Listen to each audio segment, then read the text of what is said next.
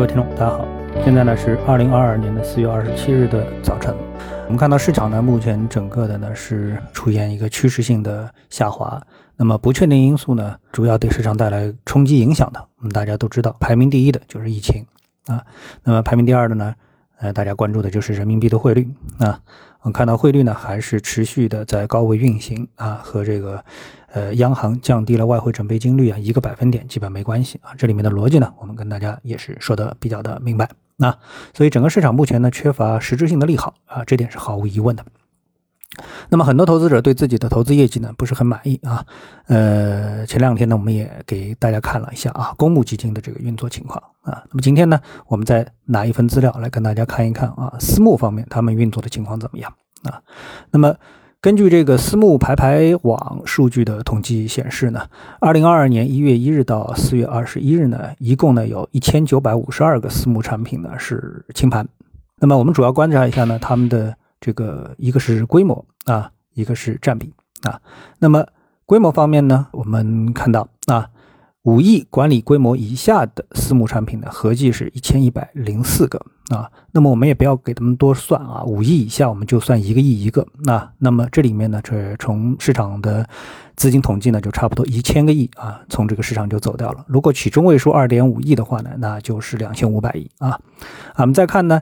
第二个统计呢是五亿到十亿规模啊，这里面呢总共清盘掉了一百五十八个啊。清盘的意思呢就是这些钱呢由原来私募的管理呢就退出了，因为这些钱本来啊这个既然是愿意交给私募，也就是说这些个人投资者啊或者这些投资者呢他们就放弃了啊他们自己来操盘，而是呢交给更专业的啊。这个呃，我们说基金经理来进行一个操作，那么这部分资金退出之后呢，暂时呢也就不会进入到市场，除非呢他们能够立刻找到啊合适的私募产品呢来进行认购，那么从而呢重新进入市场。所以呢，五到十亿这个规模呢有一百五十八个，那么以呃十亿来算的话呢，那差不多又是一千五百八十亿啊。除以二就是七百多亿啊，接近一千亿又没有了。然后呢，第三个呢是十亿到二十亿，这里呢有二百四十五个啊。按十亿最底来算的话，那就是两千四百五十亿又离开了市场。二十到五十亿之间的清盘的私募产品，居然呢也有两百零九个啊。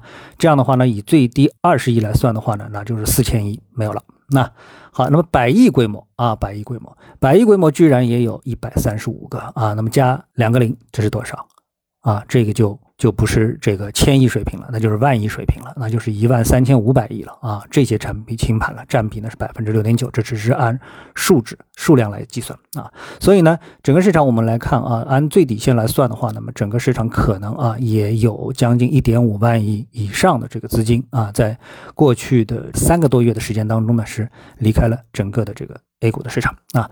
那么。从这个大的统计来说，为什么会离开市场呢？因为是主动清盘啊。这个主动所谓的主动清盘呢，就是因为他们的呃交易的这个基金的净值啊，产品的净值呢是跌破了清盘线。那我们都知道，很多投资者在认购过或者了解过私募基金的话呢，可能就有这么一个比较清晰的概念啊。那么认购的时候呢，是一块钱一股啊，然后呢，零点八呢是传统的预警线，就是到这个位置之后就提醒你啊，这个现在的交易水平啊，交易的这个业绩已经是相当的不靠谱了啊。然后呢，如果到了零点七，那基本上呢就是到了强制平了啊，因为再往下走，对于投资人来说呢，这个损失就非常大了。啊，非常大了，所以一般呢都会设置一个强行平的这么的一个数字啊，一个界限啊。我们看到在统计当中呢，还有很多的基金公司啊，要么失联了，要么呢直接是注销了。我们知道现在呢这个成立一个私募基金啊，呃难度呢也是比较高的啊，因为有很多的这个。条条框框啊，所以要新成立一家私募基金并不是这么容易啊。我们看到从各种策略来说的话啊，大部分策略大家还是比较这个清晰的。比如说股票策略，那就是买股票看多，对吧？这里面呢，清盘的里面呢，占比百分之六十的呢，有一千一百七十三个，这就是股票策略啊。那么其中呢，我们特别注意到有一个子策略是什么呢？是量化策略啊。这个量化策略里面呢，合计呢有三百六十七只产品呢是清盘。啊。那么什么是量化呢？你基本上呢，量化呢，呃，我个人理解啊，可能还有更高明的量化。那我个人理解，一般的所谓的量化都就是一个这个所谓的统计套利啊，就是根据历史的数据来统计，然后在一个范围内进行波动啊，然后赚取小的一个差价。所以这种策略呢，呃，我一直认为并不是太靠谱，就是说比较传统的量化的这个策略啊，并不是很靠谱。为什么呢？因为呃，我们所谓的这个统计啊，是根据历史的一个数据啊，再加上呢，如果是高频，比如说以前我碰到过一个做量化的，嗯，他那是在新加坡的这个交易所啊，做了很久量化之后呢，回到大陆，也就是回到 A 股来发展啊，找了几个投资人啊，这个我一听呢，它里面呢，这个首先是高频啊，对于我们这个市场来说呢，T 加一的这个交易呢，本身就不太适合高频，为什么呢？因为你 T 加一嘛，啊，你要一进一出，反复的这个呃，保持自己轻的仓位啊，为什么呢？因为怕过夜啊，量化很怕过夜，为什么呢？因为量化怕过夜的一个很重要的原因就是怕市场啊会出现出人意料的这个波动啊，大幅的这个波动。那么波动超过它的一个可忍受的范围呢，它所承受的损失和它统计套利出来的业绩之间呢就会差的很多啊。比如说输一次需要十次来弥补啊，呃，这个就很讨厌了啊。所以呢，这个很多量化策略啊，在这个向上的时候其实表现的也不错啊。但是呢，市场一旦是进入到向下之后啊，很多的所谓打着量化策略的这个产品啊也不行。啊，合格的量化产品呢，实际上是跟这个多空是没关系的啊。你就是说多头的时候，我的表现就很好，就是多头市场表现很好，而空头市场的时候呢，就表现不好。这个其实呢是不符合啊这个基本的量化的一个策略的啊。这个合格的量化策略就是应该多头市场表现的也还可以，空头市场的时候呢表现的也还可以，基本上是差不多啊。多头市场和平均这个空头市场表现差不多，这个呢才是一个比较合格的。这样一个量化的一个策略啊，那么今天呢，我们就跟大家呢就这个市场啊目前的一些特征啊做一个表述啊。